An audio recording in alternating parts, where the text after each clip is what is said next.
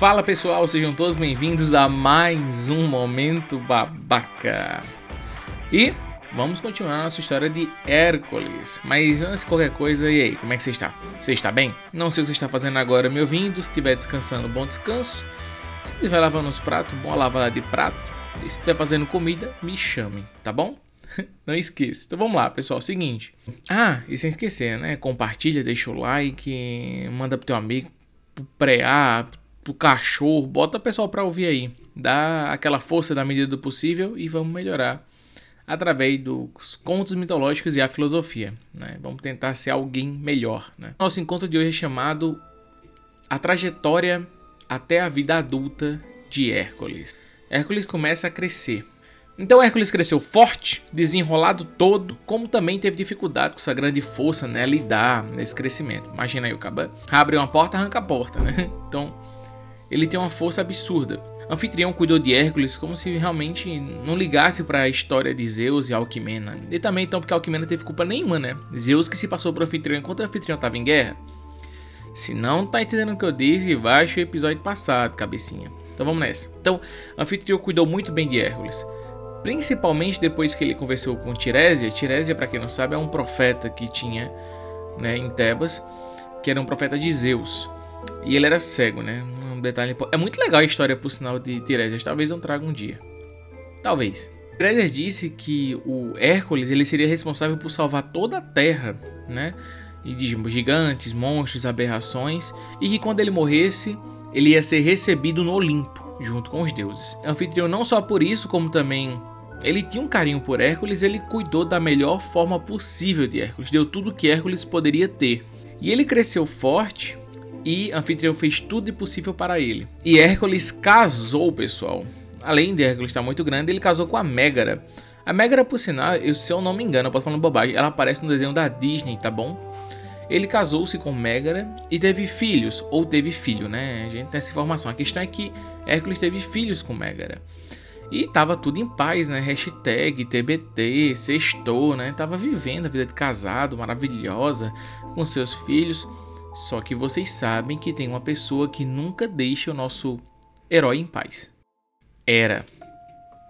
Era, por sua vez, amaldiçoou Hércules. Hércules, em um de, um de seus momentos de raiva, amaldiçoado por Hera, mata sua esposa e filhos. Preste atenção nesse ponto da história. Hera tentou matar Hércules desde criança. Vimos aqui. Hera tenta matar o menino, o nosso herói, sem culpa nenhuma, várias vezes. Mas agora ela não quis matar Hércules. Não matar Hércules de uma única forma. Ela quer destruir o que Hércules tinha construído de melhor em sua vida. A maldição fez Hércules matar sua própria esposa e filhos. Hércules, acabado, sem saber o que fazer, foi procurar o oráculo, o oráculo de Delfos. O oráculo de Delfos disse que a única forma de Hércules conseguir se redimir e purificar sua alma era servindo ao seu primo, Eristeu, o rei de Micenas. Exatamente aquele primo que foi acelerado a gestação por Hera para que Hércules não fosse o rei de Micenas. Então daí Hércules partiu para iniciar os seus 12 trabalhos na busca de redimir a sua alma. Lembrando que esses 12 trabalhos não foi o, oráculo não disse isso. Você tem que fazer 12 trabalhos para o seu primo. Não, não foi isso. Ele tem que servir ao primo dele até sua alma ser purificada. E ele foi nessa tentativa e essa tentativa rendeu 12 trabalhos de Hércules. Então, a partir do próximo encontro, iniciaremos a discussão sobre cada trabalho de Hércules. Cada episódio vai ser dado a um trabalho dele. Mas o que é que nós temos de aprendizagem nesse conto mitológico? Como isso pode ajudar a nos sermos melhor profissional? Essa parte do crescimento de Hércules, da sua juventude até a vida adulta, até a morte da esposa e de filhos, por suas próprias mãos, porque foi amaldiçoado pela sua madrasta. Para entender essa questão, eu trago Voltaire. Voltaire possui uma frase que para mim ela é muito importante para esse ponto agora, que ele diz que Deus fez do arrependimento a virtude dos mortais. O arrependimento é uma possibilidade de aperfeiçoamento. Um arrependimento é o que nos capacita a compreender que existir um erro e que nós possamos nos aprimorar. Se não existisse a possibilidade de perceber que nossos atos foram errôneos, não conseguiríamos melhorar. Então é a capacidade de reconhecer os nossos próprios erros que nos faz nos aperfeiçoarmos. E isso é o que nos torna mortais, porque se somos mortais temos um fim. O aperfeiçoamento eu sei que ele nunca terá o fim, mas os deuses não erram, os deuses só fazem. Os deuses são imortais. Era não errou com Hércules, Era só agiu como era. Então por quê? O arrependimento é uma virtude. Como dizia eu, a virtude é o que nos permite chegar ao máximo potencial de nós mesmos. Então, quando Voltaire ele fala que Deus fez do arrependimento a virtude dos mortais, essa colocação a gente pode trazer, né, trazendo para nossa reflexão, tirando um pouco de Voltaire, utilizando do pensamento dele para facilitar nossa compreensão, que Quantas vezes nós não queremos nos arrepender de nossos erros, não queremos enxergar o nosso erro e isso nos cega de continuar crescendo? Eu quero que você entenda que Hércules, de fato, ele é isento da culpa, já que foi uma maldição, um feitiço jogado por Hera.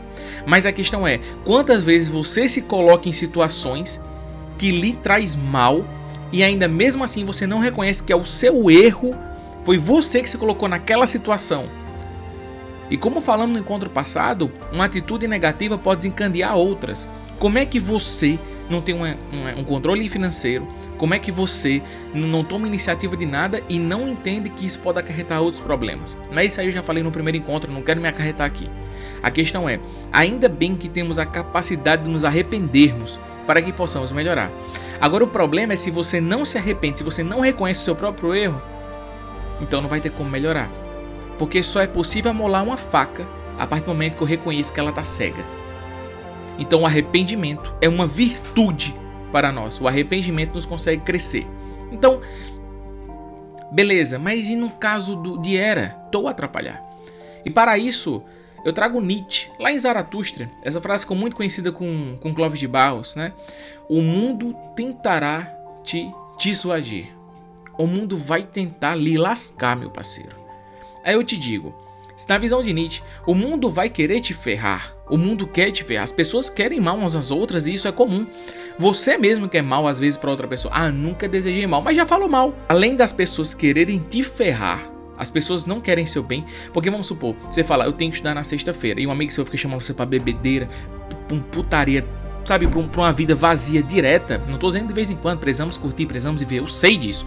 Mas a questão é, tirando di diretamente da sua proposta de vida constantemente pessoas, sabe, amigos que não podem ver você estudando já quer ficar conversando, aquele cara que fica numa sala de aula puxando assunto com você direto, caralho, sabe, você não consegue entender que essa bexiga só atrapalha você.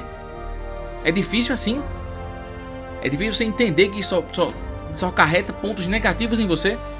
E não tem como você gerar um arrependimento, já que você não vê aquilo como erro. E se você não tem arrependimento, logo você não pode melhorar. Então, se o mundo inteiro vai tentar dissuadir, inclusive você mesmo, eu lhe digo, se já tem pessoas querendo lhe ferrar, você também vai querer fazer mal a você mesmo? E sabe o que é mais incrível nessa, nessa parte do trecho de Hércules? É que ao percebermos, ó, isso é muito. Ui, me arrepiei todinho agora. Sabe o que é legal?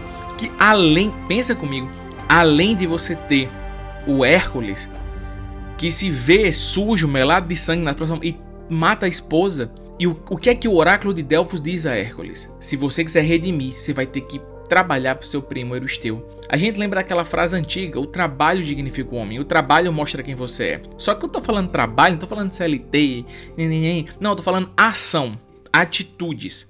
A atitude vai dar dignidade a você. Ou seja, teve a virtude do arrependimento, cabeção? Ótimo, teve a virtude do arrependimento, maravilhoso. Compreendeu quem está tentando te desardir? Ótimo, maravilhoso. Então agora vai trabalhar. Toma iniciativa. Agora corra atrás. Agora faz teu nome. E eu não tô falando de trabalhar 8 horas por mês, é que eu tô falando, foi tomar atitude, começar a fazer algo. Falando no primeiro encontro como a atitude consegue salvar a vida dos outros, como inclusive a sua. Mas é impossível iniciarmos um ponto de partida sem ter um arrependimento, sem compreender que nossas ações são errôneas. E principalmente, o nosso tema de hoje é Cuidado com quem está ao seu lado. Se você não tomar cuidado, você pode se encontrar como Hércules, sujo, perdendo tudo por intenções dos outros. Bem, pessoal, a partir do próximo encontro iniciaremos então finalmente, depois de tanto tempo, né? Dois encontros já vão finalmente começar as histórias de Hércules, os 12 trabalhos. Eu espero que você tenha compreendido o nosso tema de hoje. Avalie quem está do seu lado, compreenda os malefícios que as pessoas podem te fazer, mas não se esqueça que se te alguém te faz mal, comumente, não obrigatoriamente, foi porque você escolheu isso. E a única forma de se livrar disso é se arrependendo, porque o arrependimento é a virtude dos mortais. Certo? Um beijo do gordo, valeu papai! E é isso. Até mais. É, espero que tenham gostado do podcast. Compartilhe novamente, eu peço por favor. E até a próxima. Fui!